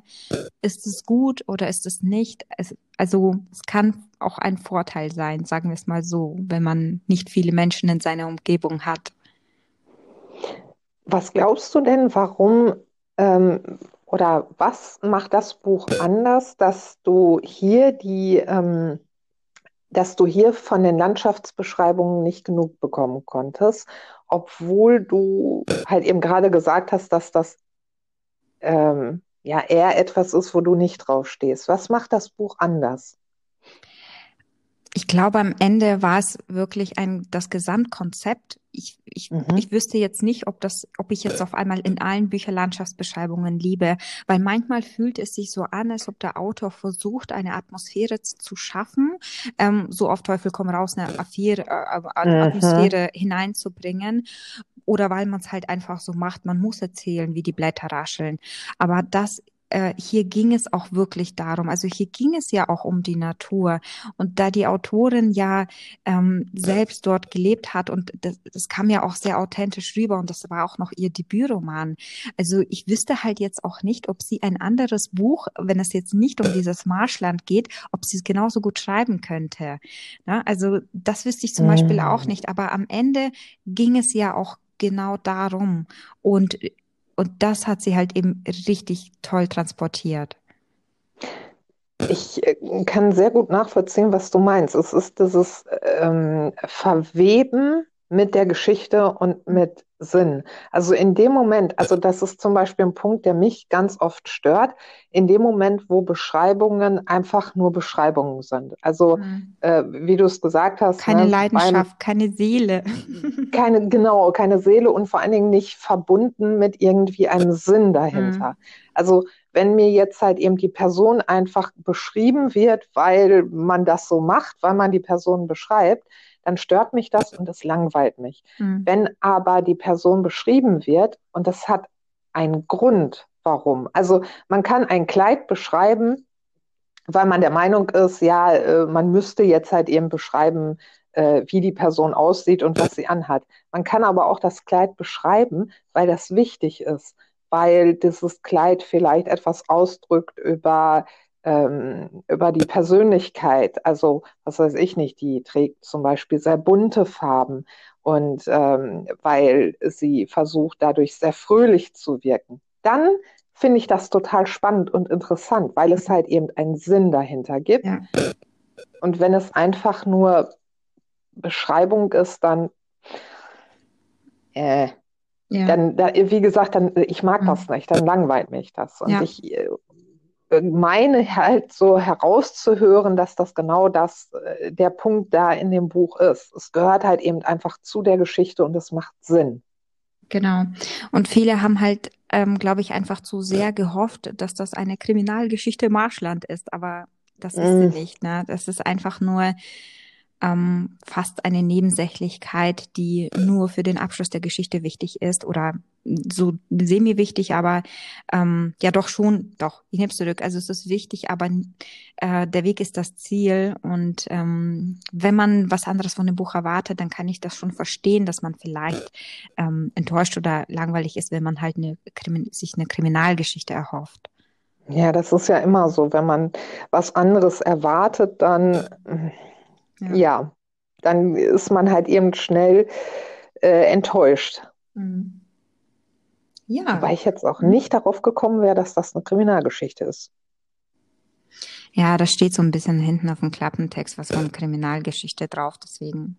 Ja, okay, ähm, ja, gut. Aber äh, ich glaube. Das ist ein anderes Thema. Ja. ja. ja ähm, soll ich dann mal äh, das nächste Buch? Du darfst. Oder darf ich? ähm, ja, da habe ich dann ein Buch, das auch wir beide gelesen haben. Auch wieder du zuerst und dann ich. Ähm, und zwar Das Geheimnis von Hester Hill. Ähm, ein, äh, jetzt sollte ich sagen, ein Krimi. Äh, nein, nein, es ist ein Kinderbuch. Mann. und zwar von Christina ähm, Olsson. Olsson. Ja, Wahrscheinlich, ja, so. Und ähm, es geht um ein äh, Zwillingspaar, ein Junge und ein Mädchen. Und äh, die verbringen die Sommerferien bei ihren Onkels. Ähm, und äh, die wohnen halt eben in Hester Hill. Ja, und die beiden verbringen dort äh, ihre Ferien, weil die Eltern sich gerade scheiden lassen. Also sie sind mitten in der Trennung und ähm, haben dann halt eben ja für sich entschieden, es ist besser, die Kinder so ein bisschen aus der Schusslinie zu bringen, um dann vielleicht auch einfach ähm, ja das Ganze für sich selbst besser klären zu können. Also so habe ich es zumindest interpretiert. Äh, die Kinder sind damit nicht glücklich, ganz und gar nicht weil sie, naja, eigentlich sollte es ja einen Familienurlaub geben und nicht, äh, wir schicken die Kinder mal weg, weil wir uns trennen. Und äh, ja, wie gesagt, also beide sind nicht glücklich damit, aber beide gehen sehr unterschiedlich damit um. Also ähm, das Mädchen, jetzt habe ich natürlich den Namen wieder vergessen. Ach ja, genau, Frank und Mac. Äh, also Mac Mac ist ein bisschen positiver und aufgeschlossener, während halt eben Frank oder Frank, nein, Frank, ähm, schon sehr mh, hm, ein bisschen grummeliger ist, ich sag's mal so. Und vielleicht ist es gerade das, ich weiß es nicht, also das ist, dass Mac ein kleines bisschen offener ist. Äh, ihr fallen nämlich direkt ähm, Merkwürdigkeiten auf. Also direkt als die beiden Geschwister dort in dem Dorf ankommen und äh, auf dem Bahnhof noch warten müssen, abgeholt zu werden, ähm, ja, fällt Mac schon etwas sehr Seltsames auf. Und äh, das geht dann auch so weiter. Ähm, also diese seltsamen Ereignisse tauchen immer wieder auf, auch äh, in Hester Hill und äh, und um Hester Hill herum. Und am Anfang, ähm, ja, ist Frank so, ja, du bildest dir das doch nur ein, da ist gar nichts Merkwürdiges, bis er dann auch so das ein oder andere Seltsame erlebt und äh, anfängt seiner Schwester zu glauben. Naja, und dann machen sich halt eben beide auf, das Geheimnis hinter diesen Merkwürdigkeiten zu ergründen. Ähm, die Geschichte ist spannend, unheimlich, an manchen Stellen wirklich gruselig. Ähm, aber das macht nicht das Besondere aus, sondern, also für mich waren es zwei Dinge, die dieses Buch wirklich zu etwas Besonderem gemacht haben. Und zwar das erste, klingt jetzt erstmal ein bisschen merkwürdig, war der schwierige Schreibstil. Mhm. Ähm, ja, mhm. äh, beziehungsweise, also wir haben das dann hinterher so analysiert, was ist denn da los? Und äh, sind halt eben, ähm, ja. ja. Das war so, ich glaube, das war ähm, so einer meiner ersten Kinderbücher, sage ich mal, im Erwachsenenalter, dass ich sie las. Und dann habe ich, ähm, dann habe ich dich ja gefragt, sag mal, ähm, ist das normal, dass ne, genau. Kinderbücher so ist? Und da habe ich gesagt, ja, eigentlich nicht unbedingt. ähm, und ähm, ja, und dann haben wir uns halt eben aufgemacht, herauszufinden, was ist denn da los und haben dann hinterher festgestellt, dass äh, die Übersetzung wahrscheinlich sehr nah am Schwedischen ist. Also äh, ja, das, das Buch im Original ist äh, halt eben auf Schwedisch erschienen mhm. und ähm, äh, der Satzbau ist halt eben ein wenig anders. Also auch im Deutschen jetzt. Ne? Mhm. Und ähm, deswegen gehen wir davon aus, dass die Übersetzung sehr nah am Schwedischen geblieben ist. Und deswegen kommt halt eben einem, äh, kommen einem die Sätze manchmal ein bisschen merkwürdig vor, weil sie halt, wie gesagt, anders aufgebaut sind. Und das Interessante daran ist, äh, vom Schreibstil her ist das also ein wenig, aha, anstrengend ist nicht das richtige Wort, aber also normaler. Unflüssig, oder? Unflüssig, mhm. ja, ja, genau. Es ist so, man stolpert ein bisschen. Mhm. Ähm, und obwohl das der Fall ist, wollte ich unbedingt weiterlesen. Mhm. Also der Schreibstil verhindert, dass man das Buch, ich sag mal, an einem Stück wegzieht. Ja weil von der Geschichte her könnte man das tun. Mhm. Ähm, aber das ist gar nicht schlimm, weil dadurch hat das Buch auch so ein bisschen Zeit, wenn man immer eine Pause macht, dass es sich setzt. Und dass man dann vielleicht auch über die eine oder andere Sache ein bisschen nachdenken kann. Also, obwohl der Schreibstil holperig ist, hat die Geschichte mich total gezogen und einfach auch Emotionen hervorgerufen. Ähm, wie zum Beispiel, dass die Szenen trotzdem gruselig waren. Das ist der eine Punkt. Das war einfach faszinierend für mich. Also für, es war total faszinierend für mich, dass ein holpriger Schreibstil, ähm, dass die Geschichte so toll ist, dass trotz holprigem Schreibstil mich das Buch fesselt und die Geschichte einfach total zieht. Das ist der eine Punkt. Und der andere Punkt ist, in diesem Buch kommen viele Dinge vor, die einfach sehr selbstverständlich behandelt werden wie zum Beispiel die Scheidung. Also äh, ich finde der Umgang mit dem Thema Scheidung in dem Buch sehr gut, weil es so selbstverständlich behandelt wird. Also das ist halt nichts Merkwürdiges oder Schlimmes oder sonst irgendwas. Natürlich ist es schlimm für, mhm. für die Kinder, emotional ist es schlimm. Aber von außen äh, ist da keiner, der irgendwie komisch guckt. Genauso wie das Thema, also habe ich ja gesagt, sie fahren zu ihren Onkels, denn ähm, das ist der Onkel des Vaters eigentlich und der lebt halt mit einem Mann zusammen. Mhm. Und auch das ist kein, da wird gar nicht drüber geredet. Also das ist kein mhm. Thema, das ist nichts Merkwürdiges, sondern das ist einfach ganz normal. Die beiden äh, sind zwei Onkels, Punkt. Mhm. Und das ist toll. Diese Selbstverständlichkeit, mit der die Themen behandelt werden, das fand ich so grandios. Ja, ich auch. Also das war für mich auch wirklich eigentlich schon auch mit unter anderem das Highlight dieses Buches, dass, dass es so gut ja. rübergebracht ist, ja. Absolut. Und äh, ja, das, war's. Mehr wollte ich jetzt gar nicht dazu äh, sagen. War ja, ja auch genug. ja, Was? wir haben, wir sind heute haben wir ein bisschen einen längeren Podcast. ja, richtig. ähm, ja, wie ich dein hab, nächstes Buch? Also ich habe eigentlich kein ein Buch, sondern ich habe äh, noch meine jetzt Autorin-Neuentdeckung. Ah, und zwar, sehr gut. genau, also für äh, meine Autorin, die ich dieses Jahr entdeckt habe und ähm, danach auch ein paar Bücher von ihr gelesen habe. Und zwar ist es eine gewisse Angela Gede. Nein. Doch. okay, ich bin total un damit habe ich ja. nicht gerechnet. Ja, denn Angela Gede ist nämlich nicht nur YouTuberin und meine Podcasterin, sondern sie ist ja auch eine Autorin. Das haben wir schon einmal erwähnt mal in meinem Podcast. Ja. Und ähm, ja, also äh, drei Bücher habe ich von ihr jetzt gelesen.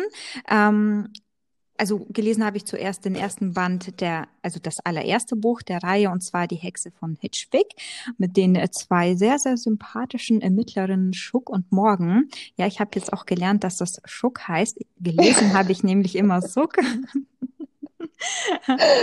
aber äh, ja, im Gespräch habe ich dann herausgefunden, dass es Schock heißt.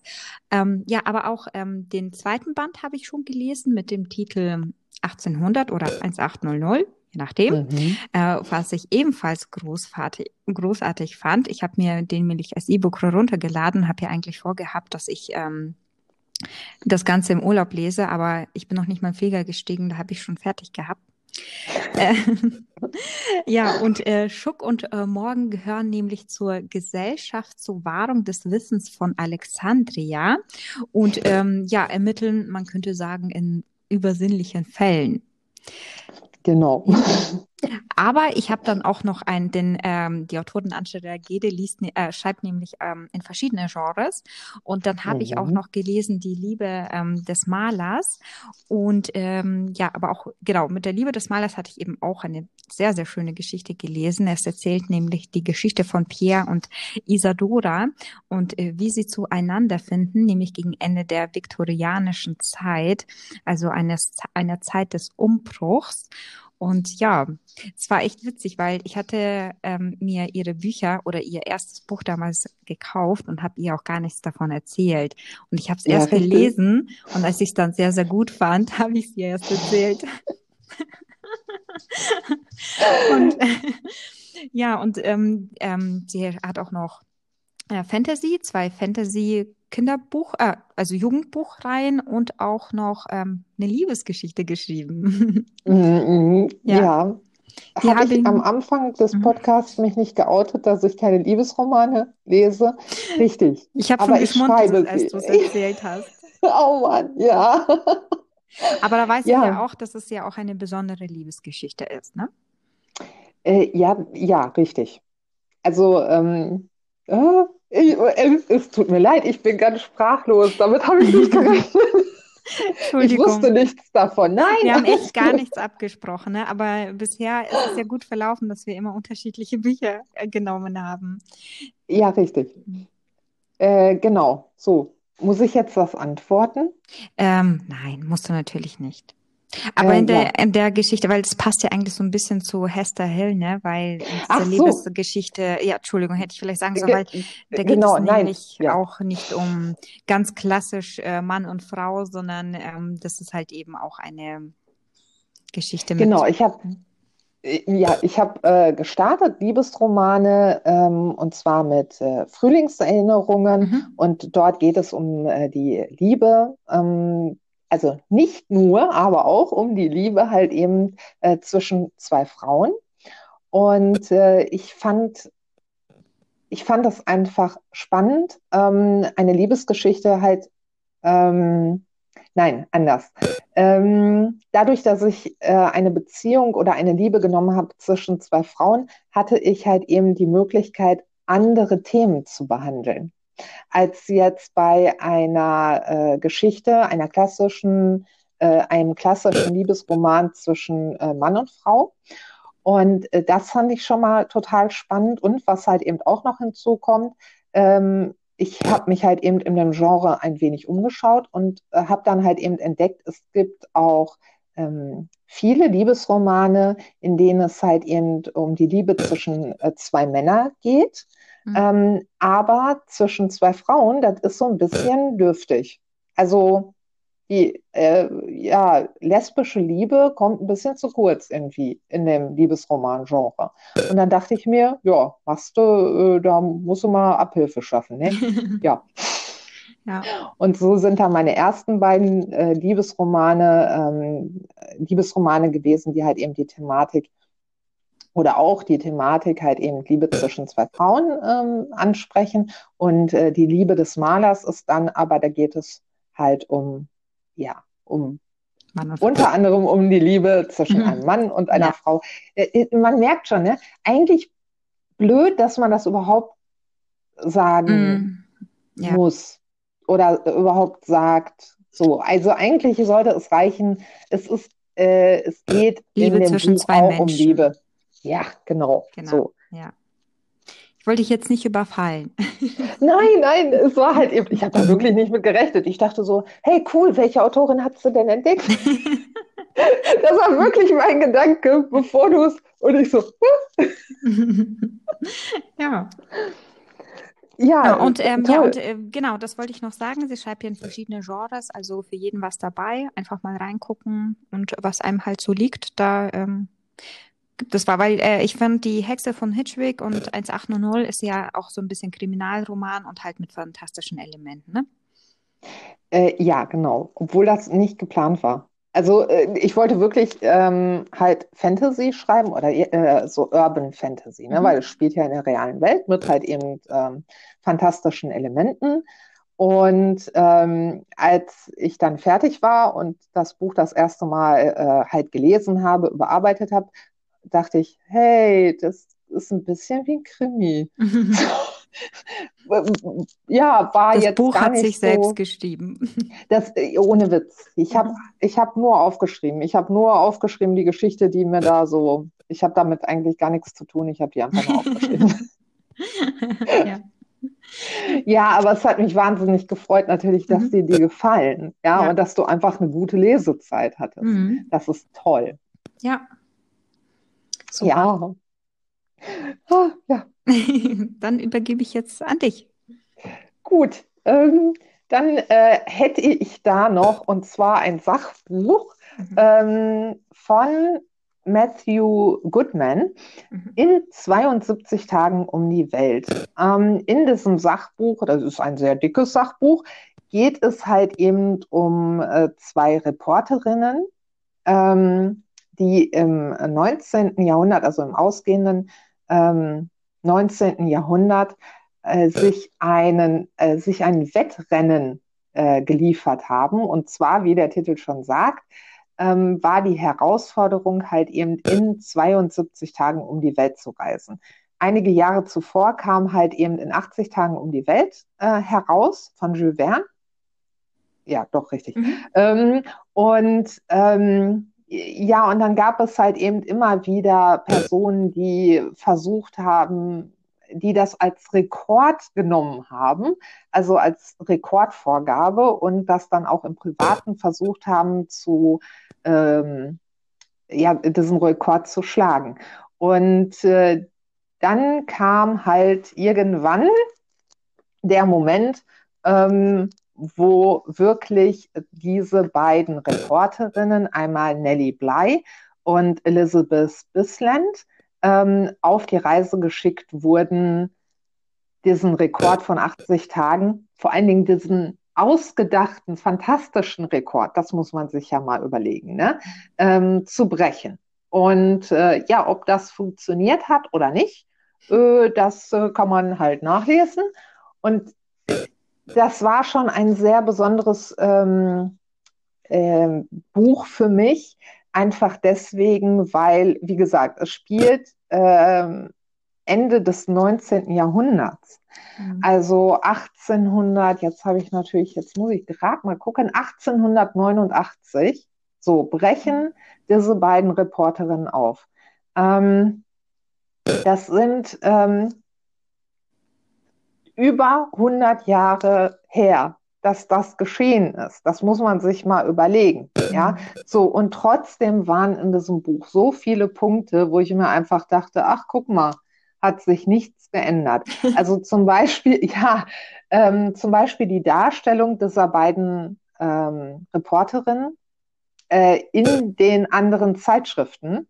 Also gerade Nellie Bly äh, wurde von den anderen Zeitungen, Reportern dann auch einfach mal übelst niedergemacht. Und zwar, was könnte man natürlich sagen über eine Frau? sie ist hässlich, ihre Nase ist zu lang, mhm. äh, wa was trägt die denn für Klamotten, warum ist sie nicht zu Hause am Herd und überhaupt mhm. und sowieso. Also gerade diese, diese Artikel, die über Nelly Bly geschrieben wurden von den anderen Reportern, ähm, dachte ich mir, ach guck mal, das ist ja, als wenn du heute die Bildzeitung aufschlagen äh, würdest. Ja? Mhm. Also da ist keine Veränderung, das ist der Wahnsinn. Und dann gab es halt eben auch noch so andere Dinge. Man bekommt halt eben einen sehr guten Einblick in die Zeit damals. Und dadurch, dass die beiden ja um die Welt reisen, ähm, bekommt man halt eben auch einen sehr guten Einblick auf die, äh, ja, wie andere Länder und andere Menschen, andere mhm. Kulturen gesehen wurden. Und das ist halt eben teilweise auch ähm, einfach erschreckend. Also es sind äh, in diesem Buch kommen Dinge vor, wo ich dann einfach auch nur dachte, boah, das darf nicht wahr sein. Wie kann, wie, wie kann das sein, dass Menschen so denken oder solche Dinge getan haben?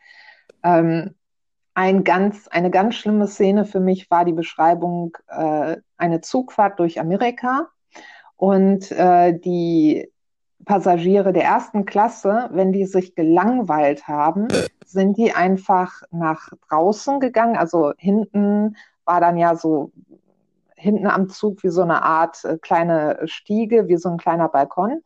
Und ähm, naja, wenn die sich gelangweilt haben, haben die halt eben einfach die Tiere abgeschossen. Mhm. Büffel, äh, egal, was mhm. ihnen vor die Flinte, einfach so aus Spaß. Mhm. Und ich habe das gelesen und ich war so, da musste ich das Buch auch erstmal weglegen, weil ich das so. Ne? Und das ist der Moment, an dem man absolut boah, an der Menschheit zweifelt.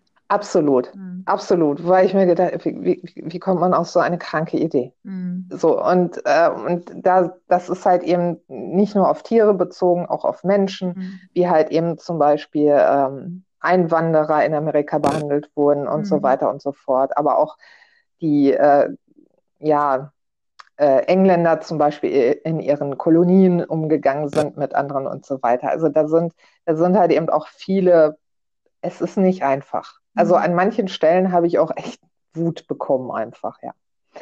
Und ähm, ja, aber das Beeindruckende ist halt eben einfach, ja, 100 Jahre sind einfach mal nichts in der Entwicklung der Menschheit. Und da gucke ich jetzt gerade mal so auf äh, ich und die Menschen. Mhm. Hm. Ja, so, das war's mhm. bei mir. Ja, äh, bei mir auch. Ähm, das Einzige, was wir eigentlich noch haben, ist unsere, unser Flop des Jahres, oder? Genau, das äh, wäre dann das Einzige, was noch über ist. Genau. Und auch das, wir haben auch noch das gleiche Buch, das wir vorstellen. Richtig, und ja. zwar Unsterblich. Genau. Von Jens Lubade. Ja, und ich ähm, kann ja mal ganz kurz mal zusammenfassen. Genau, mach ja, das mal. Genau. Also in Unsterblich äh, wurden nämlich die Menschen angeblich unsterblich gemacht.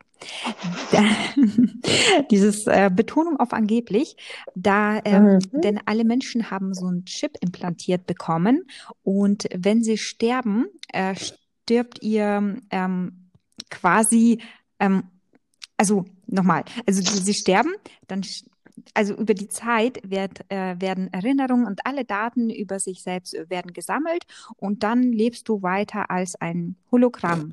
Also man kann dich auch wirklich nicht berühren, du bist einfach nur ein Hologramm und eine Art Du von deinen gesammelten Daten. Und alle Menschen können dich eigentlich auch nur sehen, weil sie selber diesen Chip eben implantiert haben. Nur ähm, die Info, ähm, also diese Hologramm, glaubt, ähm, er wäre ein lebender Mensch. Äh, nur äh, die Info über den Tod erhalten sie nicht. Also dieser Hologramm weiß nichts davon, wie du vorher gestorben bist oder dass es überhaupt diesen Tod gibt. Ähm, genau. Dann wurden nach und nach aufgrund der gesammelten Daten der Vergangenheit ähm, wurden an, hat man angefangen, alte Filmstars wie zum Beispiel Marlene Dietrich wieder zu erwecken und auch ähm, man hat dann auch neue Filme mit ihnen gedreht. Und ähm, Marlene Dietrich, in der geht es auch äh, in diesem Buch, denn sie verschwindet, obwohl das ja eigentlich unmöglich ist. Richtig. Und der Protagonist wird dann darauf angesetzt, sie wiederzufinden. dessen Namen ich vergessen habe. Verdammt. Genau. ja. Und ähm, ich weiß es das nicht. war auch so, das war auch so verwirrend, weil der wurde immer mit seinem Nachnamen angesprochen mhm. und dann auf einmal mit seinem Vornamen. Ja, genau. Ja. So. Mhm. Früher war das bei mir immer so gewesen, dass ich ähm, sehr gut und ähm, über Logikfehler hinweglesen konnte. Aber äh, seit diesem, dieser Lesegruppe, das eben auch, ähm, an dem ich und Angela beteiligt waren, ähm, kann ich es nicht mehr. Also Angela hat mich quasi versaut, weil ja. sie nämlich wirklich eine Logikexpertin ist. Und ähm, wir haben so gelesen und dann ähm, es hatte auch ganz gut gestartet alles und dann fing es halt an. Und äh, als dann Angela, das war wirklich wie so ein bisschen ähm, wenn man einem so, so ein bisschen was offenbart und dann plötzlich eröffnet sich einem eine ganze Welt und dann sieht man plötzlich die ganzen unlogischen Stellen in dem Buch und und nicht nur das, ne? Also es war jetzt nicht nicht nur die Unlogik äh, in vielen Stellen, sondern auch, dass es häufig politisch unkorrekt war. Oh, und ja. Ähm, ja, also es, es ist, ich habe schon sehr sehr viel von diesem Buch verdrängt, aber ähm, wir haben uns in dieser Lesegruppe kennengelernt und mhm. ähm, seitdem haben wir auch gar nicht mehr aufgehört, miteinander äh, zu kommunizieren, kommunizieren das ganze Jahr über. Das stimmt. Obwohl es eigentlich so ein schlechtes Buch war, haben wir eigentlich was Gutes daraus entnommen. Genau. Das war nämlich, oder das ist, das ist das Schöne daran. Also das Buch war wirklich nicht, das war wirklich nicht gut. Mhm. Ähm, aber es ist trotzdem eine tolle und schöne ähm, Erfahrung gewesen, ja. dieser Austausch. Also vor allen Dingen auch für mich, weil, ähm, also es war halt so, dass ich schon vorgewarnt habe. Also ich habe jetzt nicht das Buch einfach schlecht gemacht, sondern mhm. ich habe vorgewarnt mhm. und habe gesagt, okay, ähm, wie schaut's aus? Ich möchte niemandem das Buch kaputt machen ähm, soll ich mich zurückhalten? Und da kam dann halt eben äh, von der Lana, nee, halt dich bitte nicht zurück, sondern sag, was du denkst. Und das war für mich ein, eine, für mich war das auch eine Offenbarung, weil ich halt eben mit meiner Art schon oft äh, negative Erfahrungen gemacht habe oder angeeckt bin und mir halt eben auch schon vorgeworfen wurde, du hast mir das Buch kaputt gemacht, indem du mich auf diese Fehler aufmerksam machst. Mhm. Und da ich das, da das echt nicht in meiner Absicht liegt, irgendjemanden ein Buch kaputt zu machen oder so, habe ich halt eben dann auch gesagt, okay, hey, ich halte mich auch gerne ein bisschen zurück.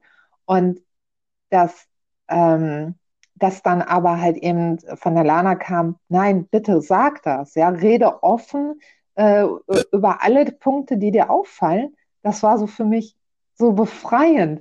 Und ich habe noch, also ich hatte vorher noch nie diese Erfahrung in einer Lesegruppe, dass ich halt eben wirklich frei weg von der Leber reden konnte. Hm.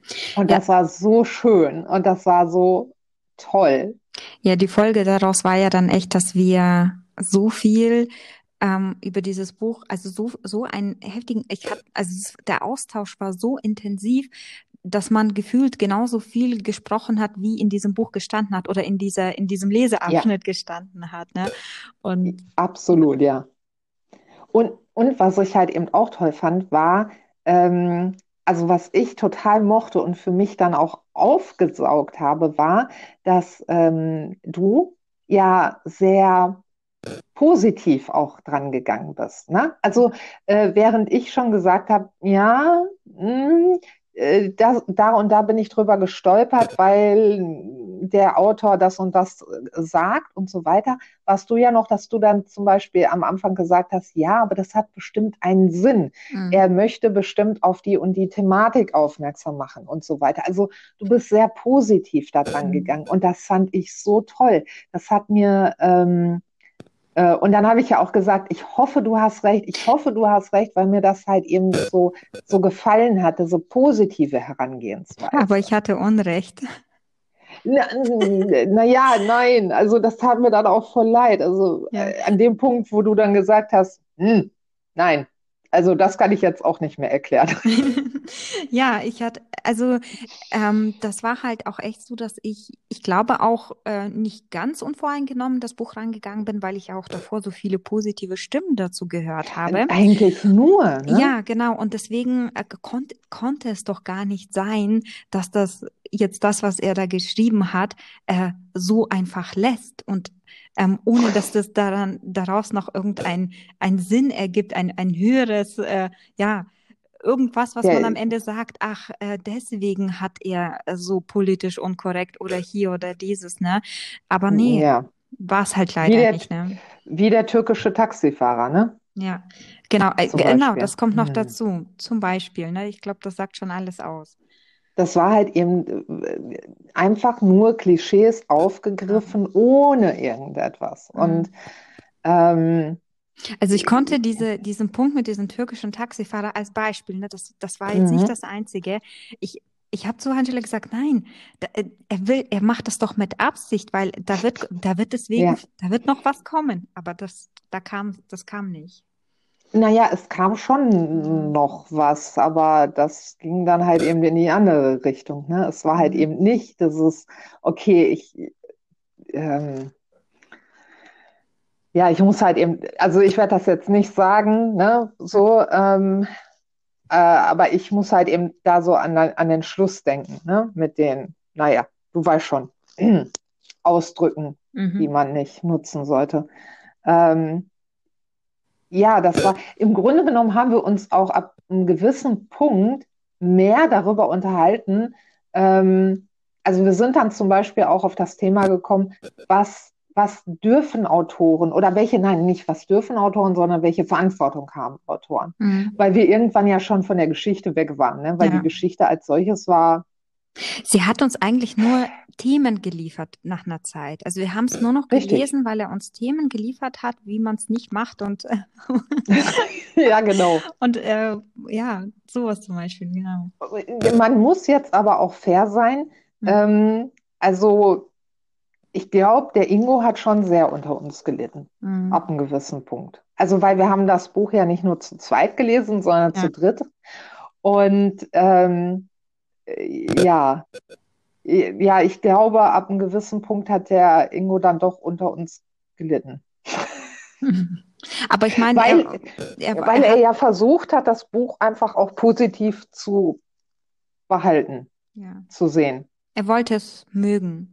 Er wollte es mögen, das war's, genau. Er wollte es unbedingt mögen und wir hatten uns irgendwie schon rausgezogen. Ja. Wir haben auch beide dann halt eben festgestellt, hätten wir das Buch nicht in der Lesegruppe gelesen, hätten wir es abgebrochen. Ja. Ja. Und ich glaube, das sagt dann auch schon alles. Aber trotzdem ähm, sind wir sehr positiv aus dieser Geschichte herausgegangen, weil dann ja. hätte es diesen Podcast auch gar nicht gegeben.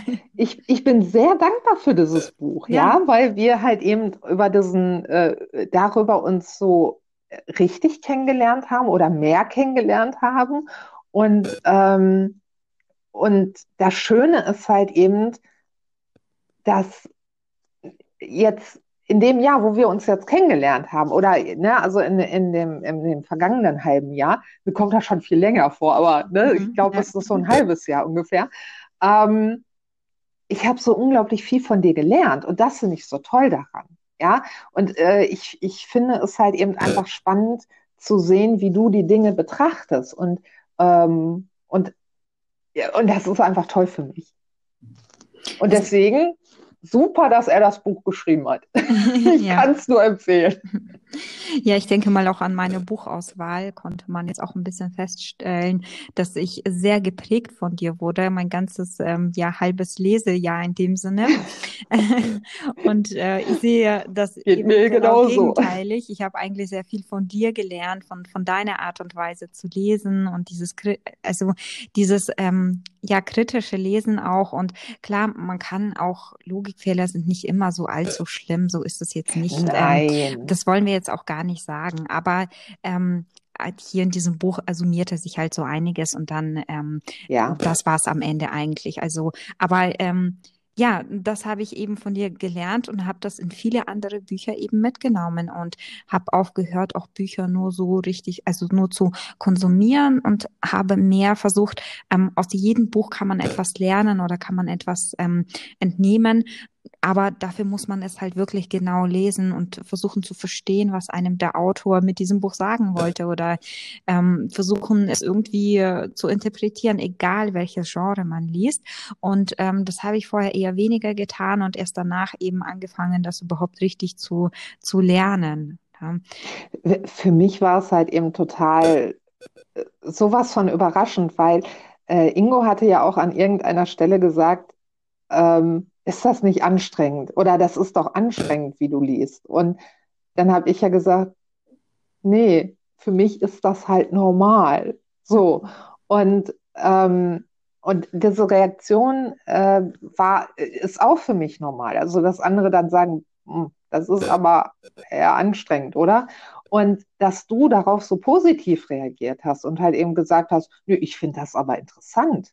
Mhm. Das war für mich komplett neu, weil ich dachte, ach, guck mal. Ja. Und für mich war auch in dem Moment erstmal ähm, erstmal von, von einem anderen Standpunkt aus, wo ich dachte, ja, stimmt, irgendwie klingt das anstrengend, aber ist es für mich nicht. Also ich habe dann erstmal festgestellt, wirklich, was für mich Normalität ist, ähm, scheint gar nicht unbedingt normal zu sein. Aber mir ist das halt nie aufgefallen, weil ich halt so bin und halt so lese.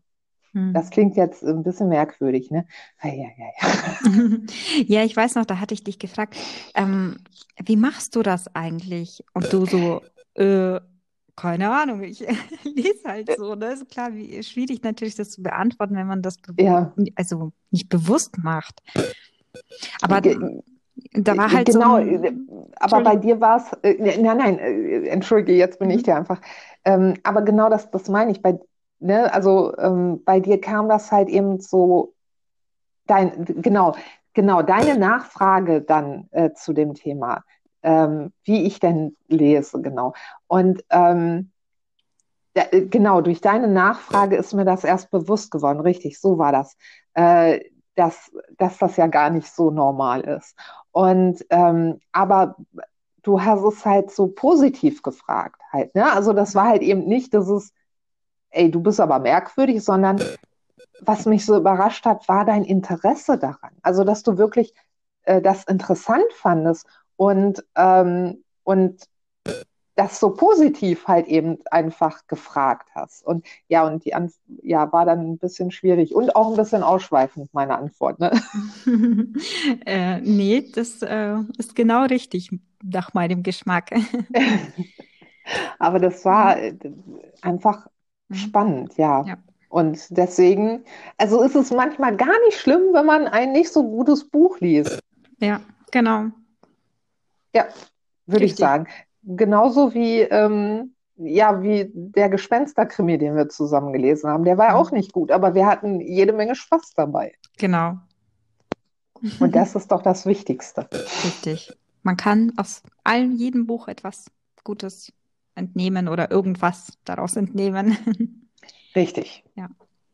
ja. Oder super interessante Leute kennenlernen. Genau. Wenn man also Lesegruppen also, macht. Stürzt euch in Lesegruppen. Und ähm, selbst wenn ihr nicht so gute Erfahrungen bei manchen Lesegruppen gemacht habt, ähm, probiert es einfach aus. Man muss halt auch bestimmte Personen für sich finden, mit denen man zum Beispiel Bücher sehr gut lesen kann. Das ist ja. Genau. Ja. Genau. Und dann äh, kann es auch richtig cool sein und richtig Spaß machen. Und vielleicht ne, äh, mhm. landet man dann hinterher beim Podcast. Genau. ja, ich glaube. Ich glaube, das war's für heute. Stimmt, ja. Ja. Was machst du jetzt? Ähm, also ich werde mir definitiv noch einen Kaffee machen.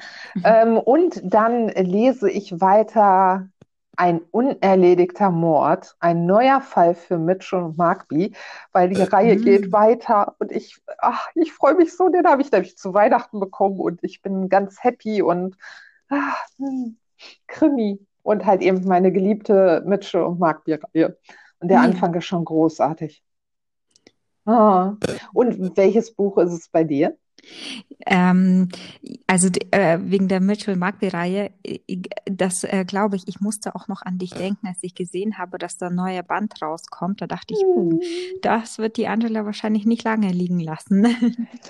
ah, nein. Ja, ich ähm, habe jetzt gerade auch wieder Lust gehabt auf ähm, ein Kriminalroman, nachdem ich ein richtig äh, gutes äh, Buch äh, geschenkt bekommen habe zu Weihnachten von mhm. einer gewissen Angela Gede. und das war eine Kriminalgeschichte. Und äh, dann hat man natürlich Lust auf ein weiteres. Und ich habe zu Agatha Christie's äh, Blausäure gegriffen und äh, fast fertig und gefällt mir richtig gut. Ist wieder ein Roman ohne Poirot und äh, Miss, Miss Marple und ist so ein bisschen wie ein Roman eigentlich aufgebaut. Also mehr Roman als Kriminalroman gefällt mir richtig gut. Da bin ich sehr gespannt. Äh, ich muss noch mal in ein Regal mhm. gucken, ob ich Blausäure schon gelesen habe oder ob es habe ich schon. Ja, also laut Goodreads ah, ja, ja habe ich gesehen, dass ich auf uh, no, Currently Read gedrückt mhm. habe. Ja, dann, dann, dann ist sehr gut, dann, äh, dann habe ich schon gelesen. Weil mittlerweile komme ich ein bisschen durcheinander, welches war jetzt Morphium, Nikotin, Blausäure, äh, die Gifte. Also es gibt ja so, ja. komme ich manchmal durcheinander. Ja, und wir wünschen euch oder ich wünsche euch wir, ähm, wir. ein schönes Wochenende. Ja, das äh, wünsche ich euch auf jeden Fall auch. Mhm. Und ähm, dann äh, würde ich sagen, wir hören uns im nächsten Podcast, ne? Genau, und erzählt uns ruhig, ähm, ob ihr ähm, auch irgendwelche Lese-Challenges ähm, für dieses Jahr geplant habt am Anfang des Jahres. Äh, am Dienstag ging ja unser Super-Podcast online, äh, hört da mal gerne rein, darüber sprechen wir nämlich in diesem Podcast unter anderem. Gut, dass du das noch erwähnst. Mhm. Siehst du, das wäre mir jetzt fast aus dem Kopf gefallen. ähm, und natürlich könnt ihr uns auch gerne mitteilen, welches besondere Buch oder welche besonderen Bücher ihr 2019 für euch entdeckt habt. Genau. So, dann, und dann äh, sagen wir mal Tschüss.